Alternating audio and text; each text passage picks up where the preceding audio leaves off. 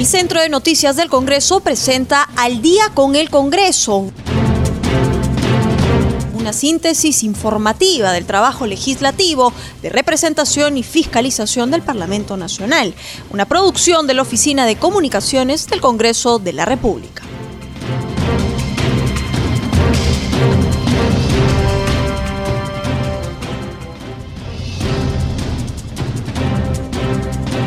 ¿Cómo están amigos? Muy buenas noches, bienvenidos al programa Al Día con el Congreso. Los saluda Rómulo Vargas y los acompañaré en esta jornada informativa con las principales noticias del Parlamento Nacional. Y de inmediato nos trasladamos hasta el Congreso de la República. Estamos en la línea telefónica con nuestro colega en la multiplataforma de CNC Televisión, Francisco Pérez, para su reporte diario sobre las actividades desarrolladas en el Parlamento Nacional. ¿Cómo está Francisco? ¿Cuáles son las novedades en el Parlamento? Buenas noches. ¿Qué tal, Rómulo? ¿Cómo está? Buenas noches. Buenas noches a todos nuestros oyentes del día con el Congreso. Así es, hoy hubo actividad en el Pleno del Congreso de la República. Como anunciábamos ayer, como anunciábamos en la víspera, para hoy estaba prevista la sesión del Pleno convocada por la mesa directiva para ver, entre otros, eh, dos temas principales que estaban eh, básicamente en agenda. Primero, la sustentación del informe que, propone, que proponía acusar al excontralor Edgar Alarcón por el delito de enriquecimiento ilícito, eh, moción que ya había sido aprobada en la comisión permanente, y también la presentación del informe final de la comisión de fiscalización sobre el denominado caso Richard Swing, referido a las contrataciones eh, aparentemente irregulares que se habrían realizado en el Ministerio de Cultura durante la gestión también del expresidente Martín Vizcarra. Sin embargo, la sesión del Pleno hoy inició con la presentación de una moción eh, planteada por el congresista Chagua Payano en contra del presidente del presidente titular del Congreso y encargado de la presidencia de la República, Francisco Sagasti. Eh, una vez conocida esta decisión, se le permitió al congresista Chagua Payano que hiciera la sustentación de su moción, eh, de la moción de censura contra el presidente de la República, Francisco Sagasti, en su calidad de presidente del Congreso. El congresista Chagua Payano reiteró que según su la moción que estaba presentando, se señalaba que el presidente de la República, Francisco Sagasti, había incurrido en actos incompatibles con la dignidad de su cargo y por haber a la Constitución, lo que causó un inconmensurable daño moral a nuestra República en un contexto de crisis, señala la moción de censura, la moción de orden del día número 140-77. Estaba referida al caso de la vacunación irregular a altos funcionarios del Estado. Según la moción de censura presentada por el congresista eh, Chagua Payano, eh, se ha advertido, dice, que el señor Sagasti Hochhauler ha mentido a todos los peruanos, impostando un supuesto sentimiento de indignación por un acto que se había realizado con su conocimiento y consentimiento expreso. Al hacerlo, Sagasti habría incumplido flagrantemente, dice la moción, su deber de honrar al Perú, reconocido expresamente en el artículo 38 de la Constitución, así como su deber de cumplir y hacer cumplir la Constitución y la ley establecido en el artículo 118, inciso 1 de nuestra Carta Fundamental, señaló el legislador.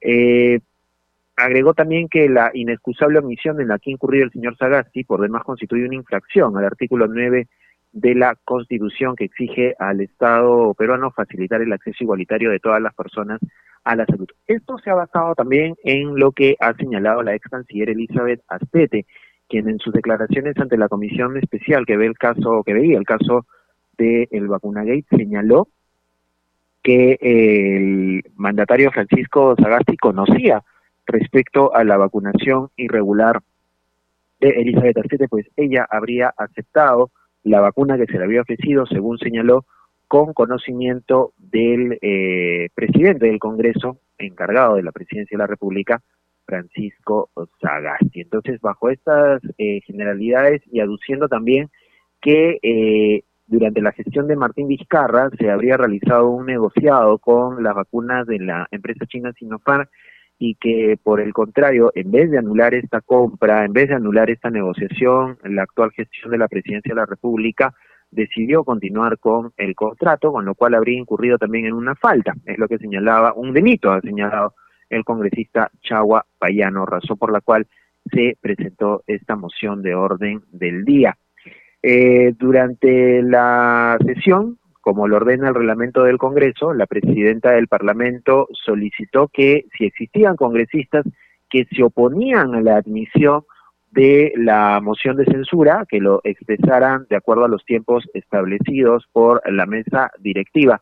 Sin embargo, eh, bueno, se realizó, hubo una serie de contratiempos, una serie de impases con la congresista Marta Chávez y Cecilia García, razón por la cual se tuvo que suspender la sesión de, del Pleno la cual fue retomada media hora después eh, al ya superarse los impases, sobre todo con la congresista Cecilia García, quien tuvo un intercambio de palabras con la presidenta del Congreso, y finalmente se eh, decidió rechazar la admisión a debate de la moción de censura contra el presidente Francisco Tagastis.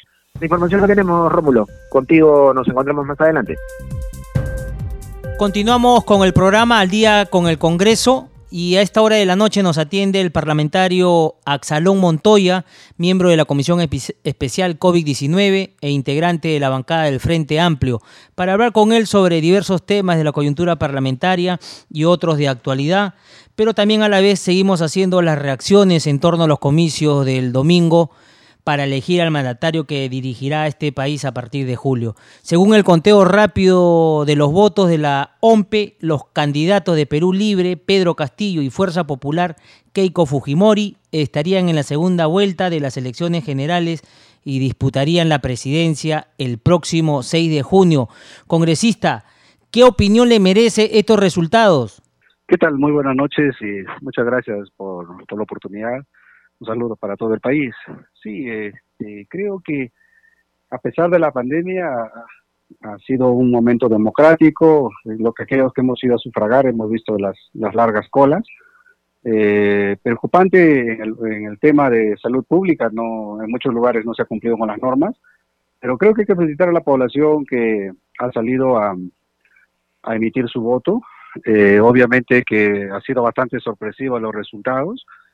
Em, eh, da, hay mucha, mucha situación por, por interpretar. Eh, quizás en el común denominador no, no se esperaba este tipo de resultados, pero eso es una manifestación directa eh, de lo que es la población. Creo que en el resultado preliminar que estamos viendo es una manifestación del Perú profundo, y eso es eh, eh, Pedro Castillo.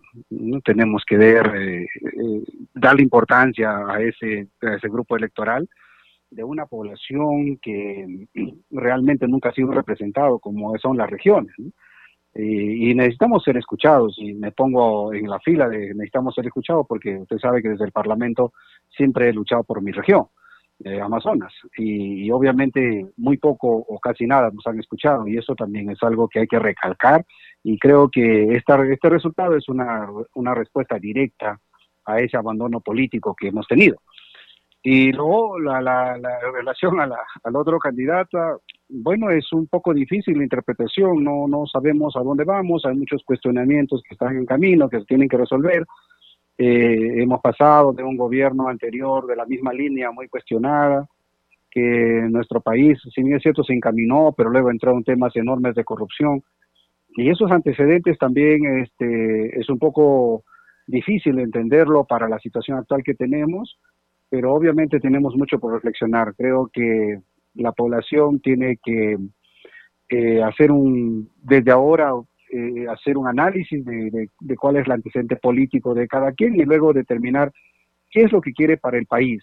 Lastimosamente he tenido eh, contacto con algunos ciudadanos y yo notaba que el interés es muy particular. O sea, yo apoyo a este candidato porque yo trabajo acá, yo hago esto, yo soy funcionario, y creo que eso debe desaparecer. Debemos de pensar en el país y eso es lo, digamos, lo que debe caracterizar un acto de responsabilidad, sobre todo en este momento tan difícil que tenemos. Si bien es cierto, tenemos dos probables ganadores, no está todavía al 100% definido, pero también ahí los candidatos tienen que actuar con responsabilidad. Nosotros ya estamos cansados de las mentiras, cansados de las promesas que nunca se cumplen y sobre todo cansados de este abandono social. Entonces, eh, y también can, cansados de una campaña sucia que muchas veces eh, no se propone, sino se ataca. Entonces creo que los candidatos en este, en esta, en este tiempo que queda, deberían de perfilarse a eso, ¿no? Que haya propuestas claras, obviamente uno ya conoce quién es quién, pero definitivamente para la población que aún está todavía indeciso, tiene que ser un mensaje, muy claro. Congresista Axalón Montoya, este resultado de la segunda vuelta también no está definido tampoco, ¿no? Está para cualquiera y va a depender de las estrategias que realicen. Y cambiándole de tema, congresista Montoya, el nuevo Parlamento estaría fraccionado.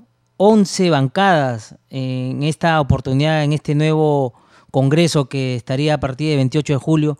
¿Qué opinión le merece también este tema? El fraccionamiento de las bancadas lo hemos visto en, el anterior Parlamento también, cuando algunos se desunieron y formaron otras bancadas. Esta desunión no conlleva a nada productivo. Este fraccionamiento no nos permite caminar sólidamente y no la, poca representación que tiene cada bancada es que también sus propuestas, sus proyectos prácticamente se, se desvanezcan en, el, en el foro parlamentario. Entonces, eso no es nada bueno. Esperemos que eh, posteriormente haya un consenso en el Parlamento y no se tenga que estar pues con las pullas o no se tiene no se tenga que estar utilizando también los mecanismos obviamente constitucionales pero en relación a, vacancias o en relación a cerrar el Congreso, etcétera, creo que eso no nos va a llevar a nada bueno, sobre todo cuando tratamos de salir de estos momentos completamente muy complicados, porque los casos de COVID y muertos siguen incrementándose. Entonces, creo que ahí tiene que haber eh, una concientización, un sinceramiento de cada bancada pensando en un proyecto país. Porque por otro lado, también en plena pandemia, se va a, a, pagar un poquito el precio de, de, la, de la experiencia, ¿no? Todos hemos pasado por esos momentos y acá estamos obligados a que los nuevos colegas que ingresen también eh, aprendan sobre la marcha, porque hay que entender también que muchos de los colegas en algunas regiones son desconocidos y han sido elegidos por arrastre. Y eso es un tema importante a analizar, a diferencia del anterior eh, parlamento complementario en el, en el periodo, nosotros fuimos elegidos, muchos de nosotros pues este, fuimos elegidos con nombre propio, ¿no? Y eso es sumamente importante también en, en cuanto al, significa a la labor parlamentaria y a la producción legislativa. Así es, congresista Montoya, sobre la marcha, los nuevos parlamentarios van a tener que ponerse al tanto del manejo y el trabajo congresal.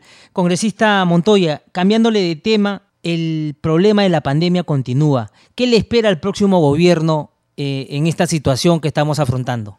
Mire, eh, de acuerdo a lo que venimos nosotros conversando y analizando, incluso con algunos parlamentarios, que es nuestra preocupación, nosotros consideramos que se ven en momentos mucho más difíciles.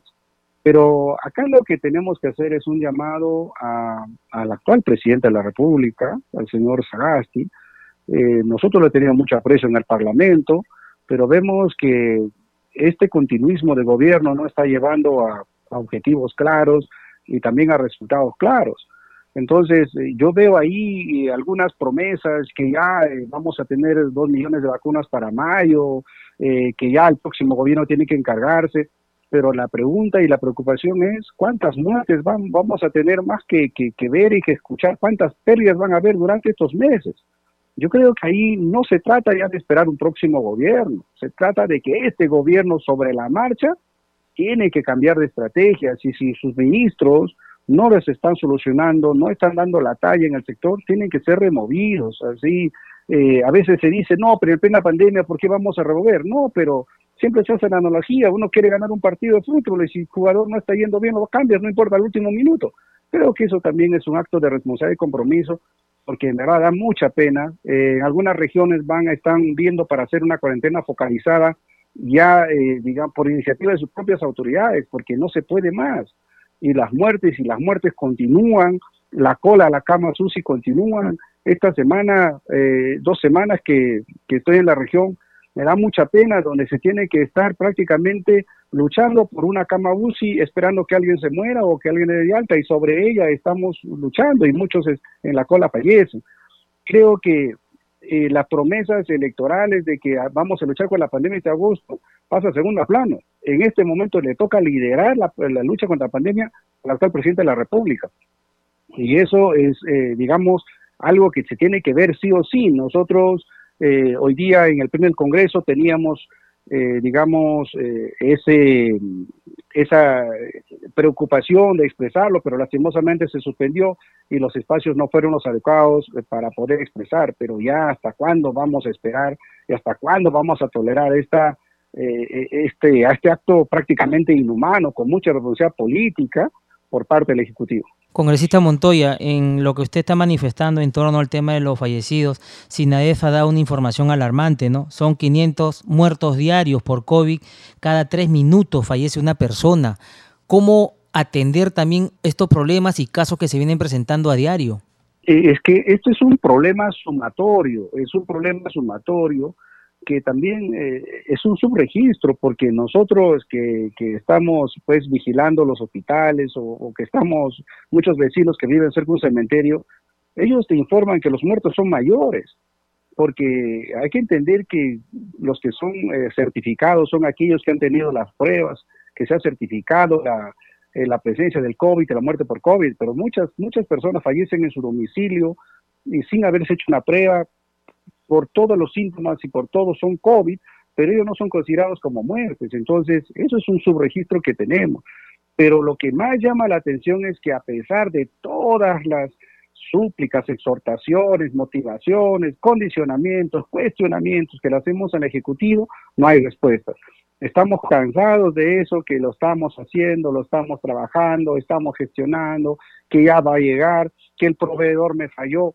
¿Verdad que eso es una es una sinvergüenzada, ¿no? Es una excusa tan tonta y ridícula que ya genera, eh, digamos, eh, eh, bastante indignación por ese acto de irresponsabilidad y poca solidaridad con los ciudadanos. Creo que ahí hay que tomar decisiones mucho más concretas y mucho más claras.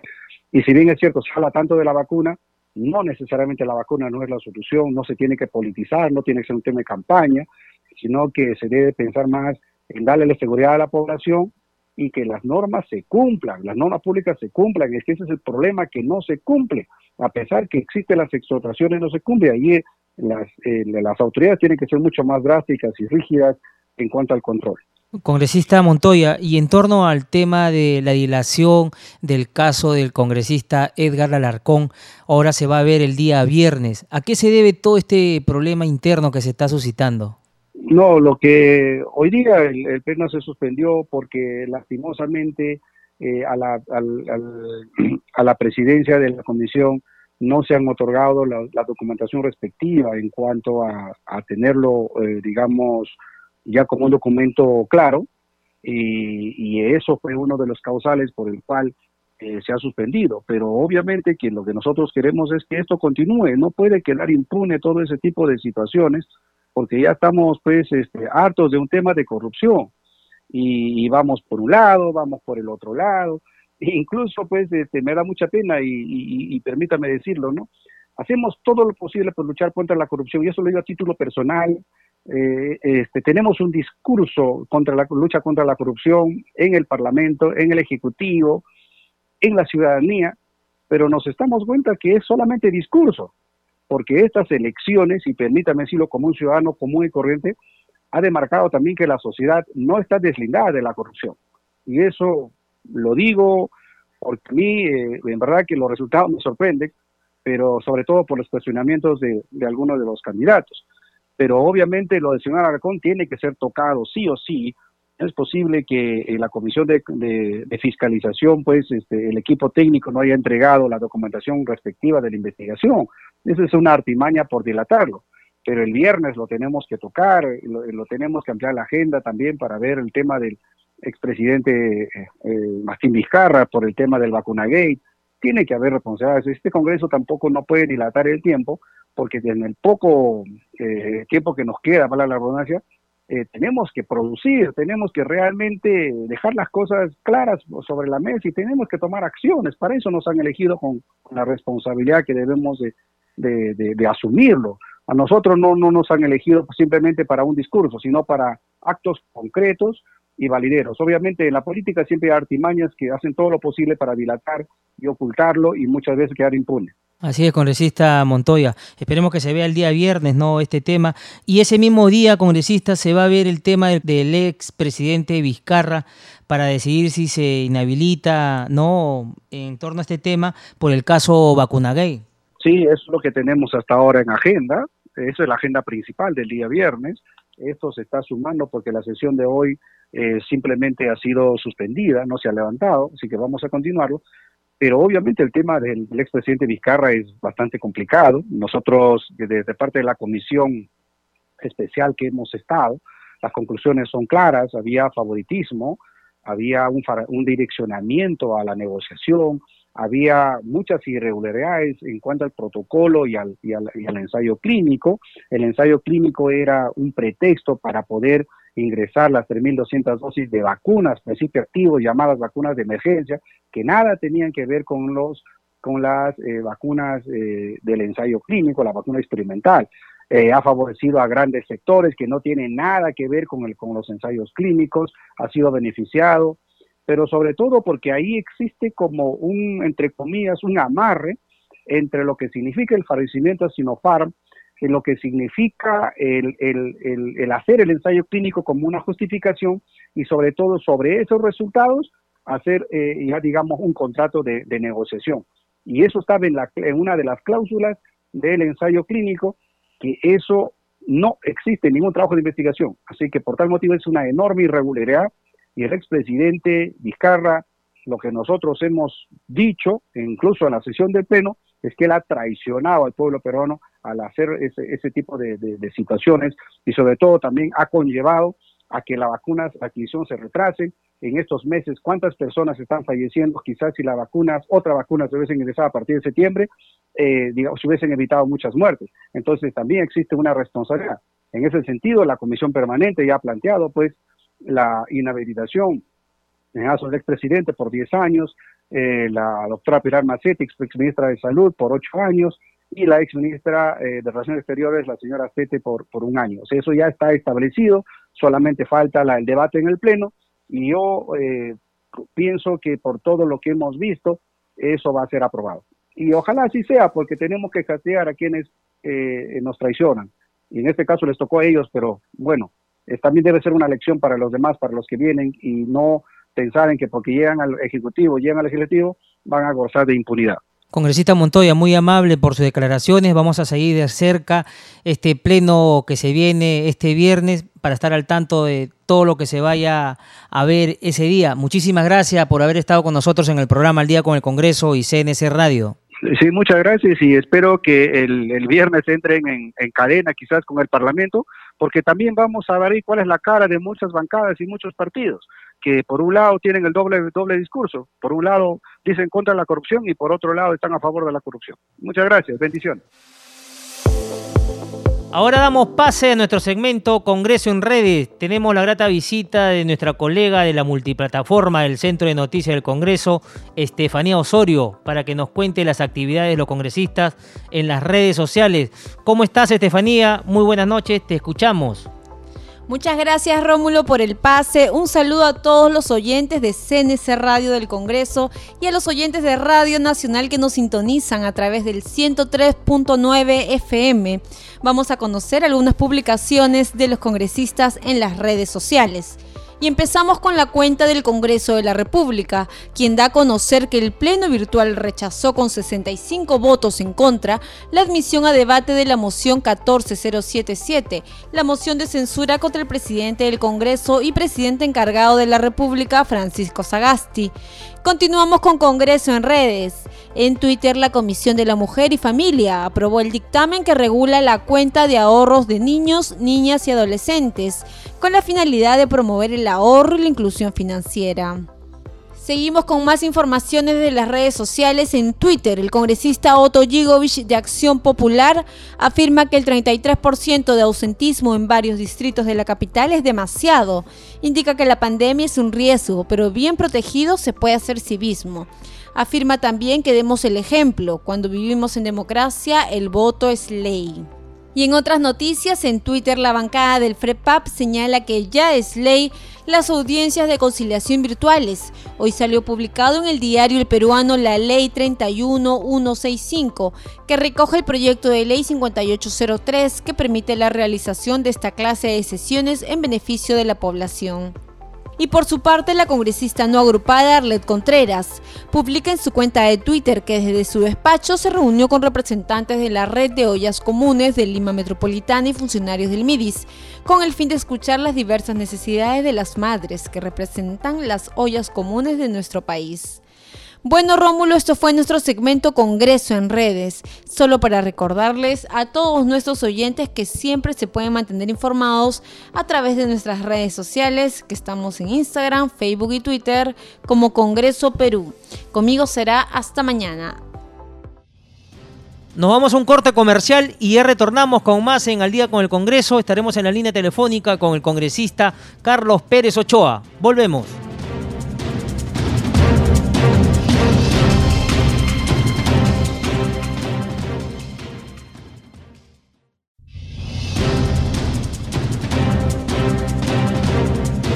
Continuamos con el programa y a esta hora de la noche nos atiende el congresista Carlos Pérez Ochoa, presidente de la Subcomisión de Acusaciones Constitucionales, integrante de la bancada de Acción Popular. Congresista Pérez Ochoa, muy buenas noches. Rómulo, ¿qué tal? Muy buenas noches, un gusto poder eh, conversar contigo.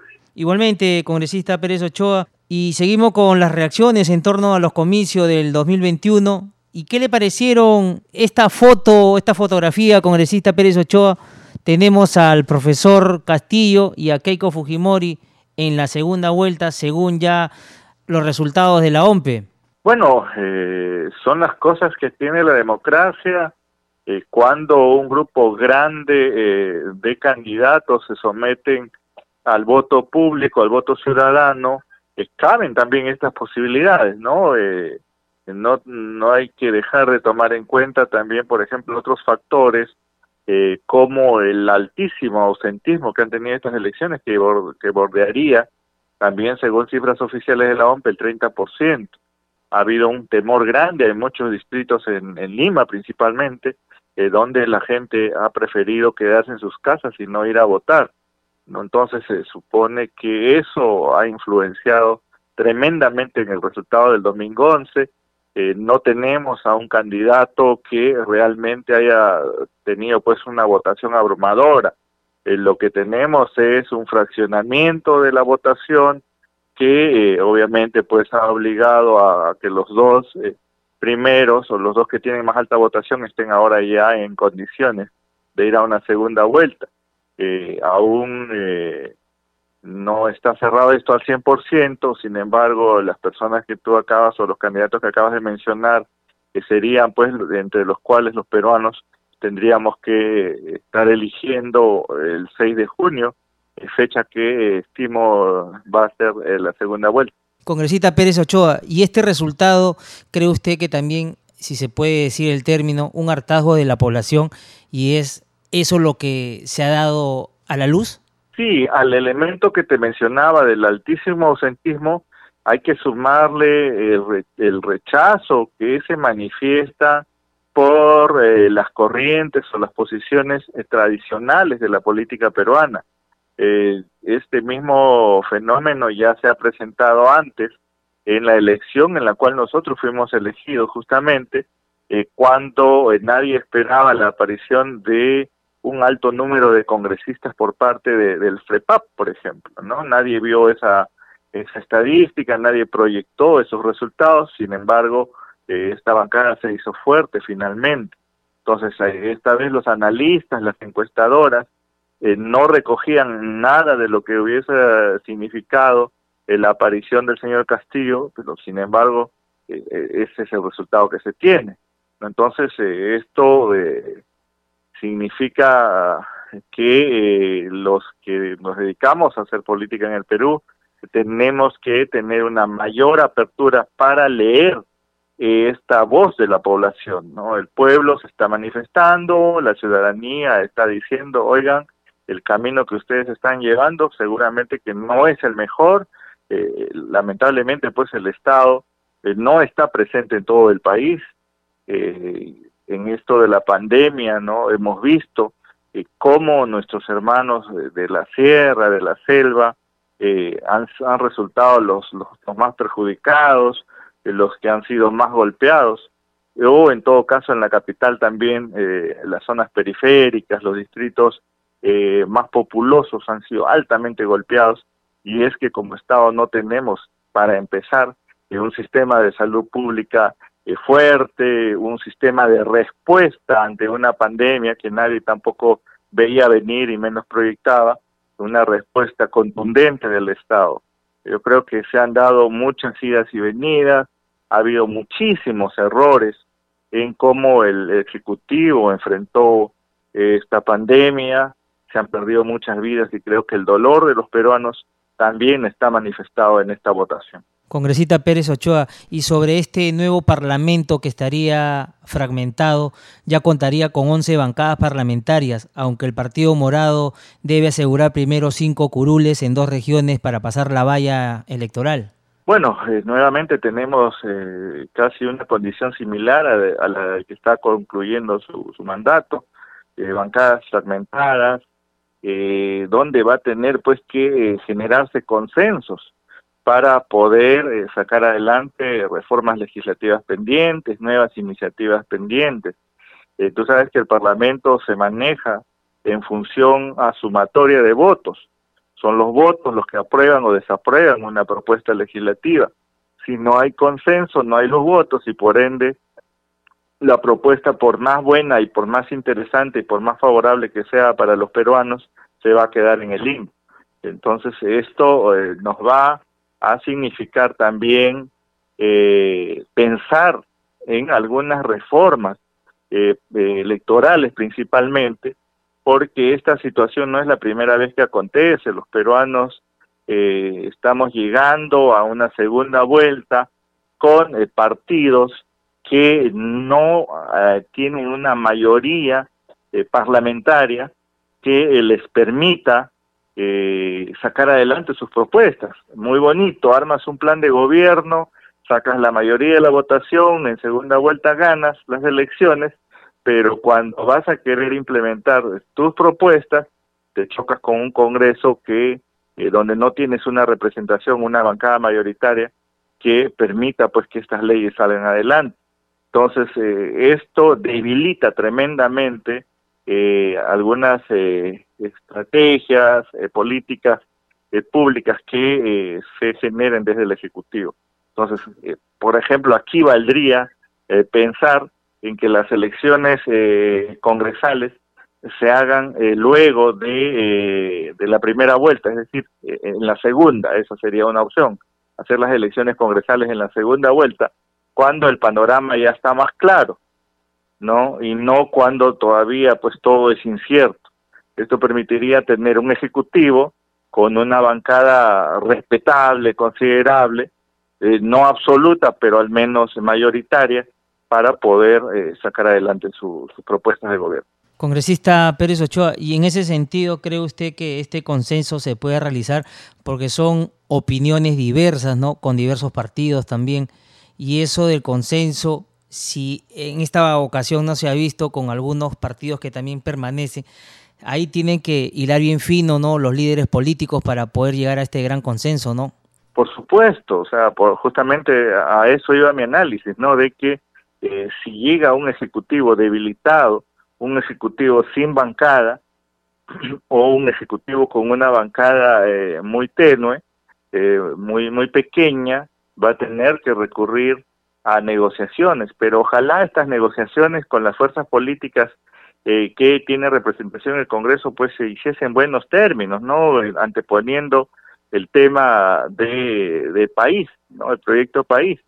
Sin embargo, ya vemos pues antecedentes eh, en las gestiones anteriores que las negociaciones van prácticamente por concesiones, condicionamientos, eh, favores y no eh, necesariamente que se esté pensando en el bien del país. Congresista Pérez Ochoa, y sobre el tema, del, ya el presidente Sagasti ya está de salida, tiene que dejar, si se puede decir, algo saneado el tema de la vacunación para que el próximo gobierno también pueda seguir esa línea de trabajo y no tener el problema, no con el tema de la vacunación para toda la población nacional.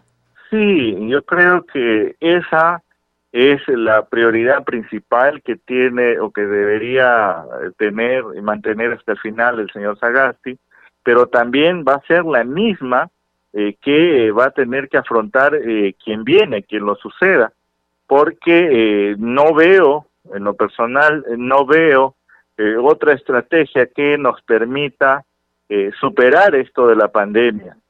si la mayoría de peruanos no son inmunizados, no hay otra estrategia que pueda ser funcional, que pueda dar resultados en el mediano plazo. Hoy despertamos con unas publicaciones del presidente Sagasti indicando que del millón ochocientas de, Pfizer, de las vacunas de Pfizer, eh, estarían subiendo a dos millones ochocientos.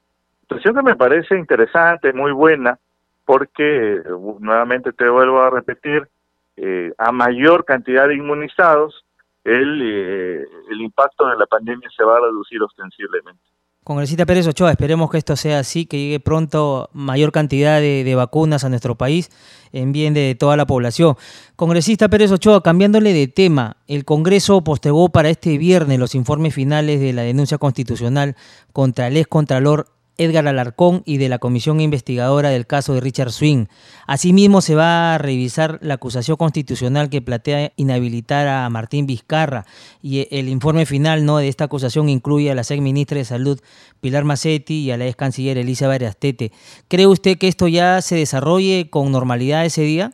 Bueno, creo que la mirada de los peruanos está puesta en este trámite que se encuentra en su última etapa eh, para ambos casos eh, nosotros desde la subcomisión de acusaciones constitucionales, conjuntamente con los, los congresistas que integran esta, este grupo de trabajo, hemos avanzado bastante. Sin embargo, ya eh, está esto en manos de la mesa directiva. Esperemos pues que eh, eh se concluyan estos procesos porque la población requiere muestras de que realmente eh, no solo está la intención, sino los resultados y la buena voluntad de los congresistas de que eh, se cumpla lo que dice la Constitución y el reglamento del Congreso, ¿no? Que si alguien, en el caso de las acusaciones constitucionales, que si algún alto funcionario transgredió la Constitución o en el ejercicio de su función eh, cometió ilícitos, el final tiene que ser este.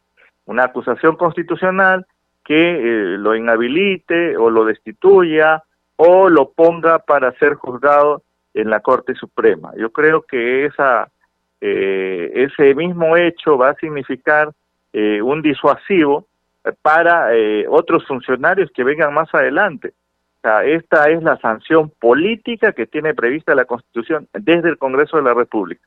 Ya sabemos bien que por el lado de la justicia ordinaria, esto no sucede. Siempre hay acusaciones, siempre hay juicios, siempre hay investigaciones, pero que no concluyen a resultados concretos. Nuestro sistema eh, judicial es muy permeable, eh, tenemos pues eh, tantas figuras y tantos mecanismos que desarrollan las defensas de los investigados, no por corrupción principalmente, que a la larga o estos terminan fugándose del país o amparándose en una prescripción de la pena por el delito cometido. Entonces, la figura de la acusación constitucional va por el lado de impedir que un alto exfuncionario que ha transgredido el ordenamiento jurídico de nuestro país pueda eh, seguir eh, participando de un cargo público en el Estado. Esa ya eh, de por sí es un gran avance. Congresista Pérez Ochoa, muchísimas gracias por sus apreciaciones. Vamos a seguir de cerca este gran debate el día viernes y vamos a estar en comunicación también con usted en los próximos días. Muy amable por estar con nosotros en el programa Al día con el Congreso de CNC Radio. Claro que sí, Rómulo, con mucho gusto, eh, para eh, siempre buscar pues que el quehacer eh, diario desde el Congreso de la República sea de conocimiento público, que sea la ciudadanía quien tenga de primera mano la información para que pueda eh, tener eh, muy claro realmente cuál es el trabajo del compromiso de sus congresistas. Muchas gracias, eh, Rómulo. Muy buenas noches. Seguimos con el programa y a esta hora de la noche nos atiende muy amablemente la congresista Carmen Omonte, integrante de la bancada de APP, para conversar con ella sobre este conteo rápido de Ixos Perú que ubica en el primer lugar al candidato presidencial de Perú Libre, Pedro Castillo, en las elecciones generales del 2021, realizada, bueno, ayer tras obtener el 18.1% de los votos emitidos. Y según dichos resultados, la hija del expresidente Fujimori alcanza el 14.5% del total de votos emitidos. También, congresista, ¿qué opinión le merece esta foto electoral? Muy buenas noches, Rómulo. Eh, gracias por la entrevista. Un saludo a todos los que están siguiendo el programa. Eh, en primer lugar, creo que como peruanos, como demócratas, tenemos que saludar el esfuerzo, la voluntad que han tenido tanto hombres como mujeres en el país de ir a sus centros de votación, a los miembros de BESA, a todo el personal de los organismos electorales que han hecho posible que este proceso se dé en tiempos tan difíciles como estos, como el de la pandemia, que estén lutando todavía miles de, de hogares peruanos, ¿no? Se ha cumplido con un deber, se ha ejercido también un derecho y eso es importante resaltar. Con respecto eh, ya a tu consulta, creo que esta, estas primeras fotos que estamos teniendo de los resultados, en primer lugar se tiene que respetar. El pueblo peruano ha tomado una decisión, ha actuado libremente y ha decidido que sean estos nombres que estamos escuchando, empezando por el del profesor Castillo, los que con certeza van a ir a, ya a la, a la segunda vuelta, ¿no? Entonces tenemos que respetarlo, tenemos que entender, no minimizar, no discriminar, no eh, atacar la, decisión de, de peruanos que han definido con su voto que sea así finalmente los resultados esperar con prudencia, con serenidad, con tranquilidad, eh, que finalmente se defina. Eh, aparentemente es Keiko Fujimori la que va a llegar este a la a esta segunda mm, contienda ya eh, próxima y bien, esperemos que se defina estos, estos resultados y en base a, ello pues tomar la, mejor decisión, ¿no? Alianza para el Progreso ha hecho público hoy un comunicado firmado por por César Acuña aceptando los resultados de estos eh, comicios eh, y sí invocando a que prime siempre el espíritu eh, democrático, los valores republicanos en nuestro país, ¿no? Pero vamos a estar atentos a lo que suceda y siempre buscando el bienestar de los peruanos, sobre todo de los más necesitados. Congresista Omonte, ¿y cree usted que estos números ya sean inamovibles porque De Soto ahí está trepando?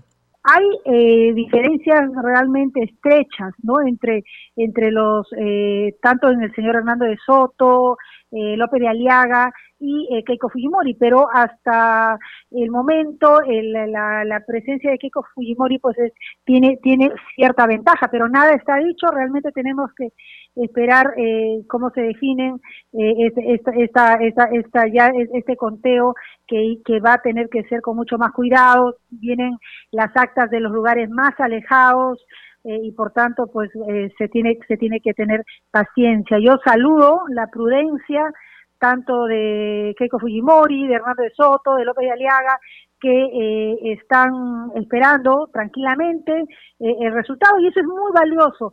Mi temor como peruana era de que de pronto saliera, eh, salieran a decir de que había habido este eh, un proceso eh, que no que no era el adecuado, que se había robado la elección para alguno de ellos, en fin, entonces eso hubiera debilitado bastante ese proceso y felizmente no se ha dado, ¿no? Entonces, esperemos con tranquilidad, pero hay algo importante, Rómulo, y ese creo que es un mensaje que tenemos que aprender, escuchar y, que nos sirva de, de, experiencia no solamente a todos los partidos políticos, a la clase política, a los medios de comunicación, a los opinólogos, a los especialistas, de que realmente se tiene que visibilizar con mayor veracidad, con mayor transparencia, las expectativas, las demandas de nuestro país en su conjunto, ¿no? De todas nuestras regiones. Hemos intentado, y creo que había un gran error, eh, básicamente en cuanto eh, a, los medios, a las encuestadoras, de, de tomar decisiones en base a las redes sociales, en base a encuestas eh, telefónicas, y que finalmente pues no reflejaban la realidad como qué era lo que estaba esperando la ciudadanía y que lo ha manifestado democráticamente en, con su voto el día de ayer. Congresista Monte, ¿ya ha tenido la ocasión de conversar con el señor Acuña en torno a, estos comicios? Así es, hemos, estamos en permanente comunicación.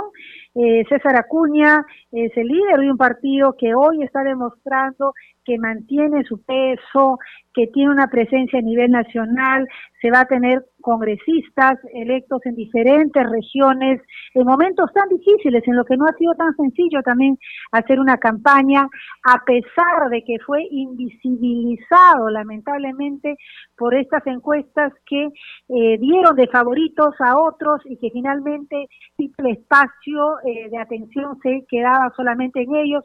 César Acuña fue invisibilizado lamentablemente, pero eh, a pesar de ello y recorriendo el país ha logrado y sigue seguimos todavía esperando el conteo de votos, una presencia importante, ¿no? Estamos entre eh, el quinto o el séptimo lugar eh, dentro de una campaña con tantos candidatos y creo que eso hay que reconocer el esfuerzo que se ha hecho eh, en conjunto, pero sobre todo el esfuerzo que ha hecho César Acuña, ¿no? Él está tranquilo, está sereno, por supuesto preocupado, como todos los peruanos, de que finalmente el resultado final sea en beneficio del Perú. Eso es, eso es lo que más deseamos y eso es lo que también decía César Acuña, ¿no? Que finalmente estos cinco años que vienen por delante sean eh, los mejores para salir de esta crisis, tanto sanitaria como también de reactivación económica y de generación de empleo. Congresista Monte, y cambiándole de tema, hay una composición ya del Congreso, bueno, de hecho que va a ser bien fragmentada, 32 curules tiene Perú Libre, Fuerza Popular 24, Acción Popular 21, Alianza para el Progreso 14, Renovación Popular 13, Avanza País 7, Podemos Perú 5, Victoria Nacional 4, Somos Perú 4, Juntos por el Perú 3 y el Partido Morado 3. ¿Qué opina de este Congreso que se avecina? Hoy más que nunca es imprescindible que quien presida el gobierno de nuestro país y también eh, las voces autorizadas dentro del legislativo tengan el desprendimiento, la llegar a consensos, de tener puentes. Eso es fundamental. No podemos volver a tener ese nivel de confrontación que lamentablemente se tuvo en estos últimos cinco años, motivados, y eso hay que decirlo con todas sus letras, por quienes presidían el Ejecutivo, ¿no? Y, ese es un gran error. En cualquier país democrático, sólidamente constituido, institucionalizado, son los jefes de Estado, los eh, presidentes o presidentas de, de, estos países que buscan llegar a consensos, a acuerdos políticos por la gobernabilidad con el legislativo. Y eso es fundamental.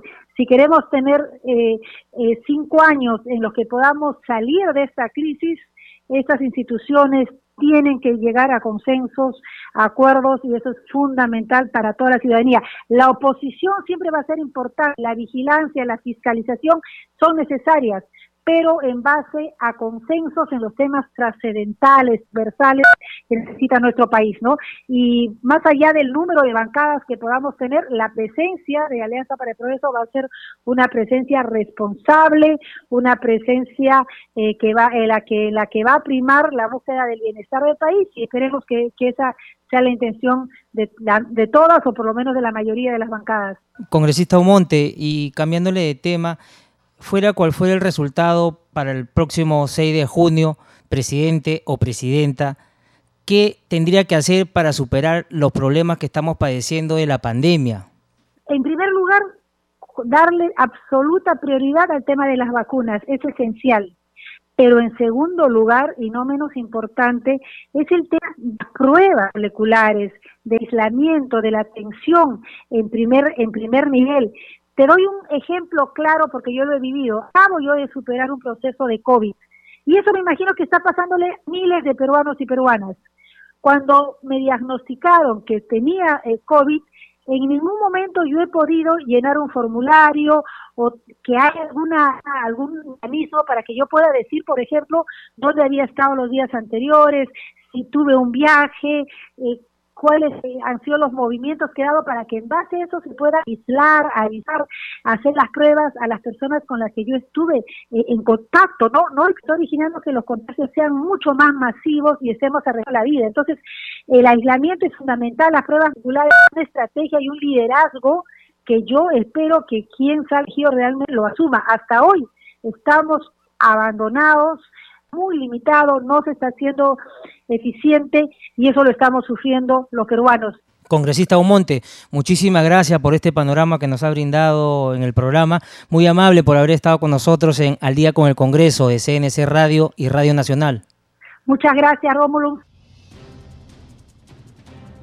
Ya no hay tiempo para más, solo para recordarles que nuestro horario en Nacional es a partir de las 7 de la noche. Con nosotros será hasta el día de mañana. Muy buenas noches.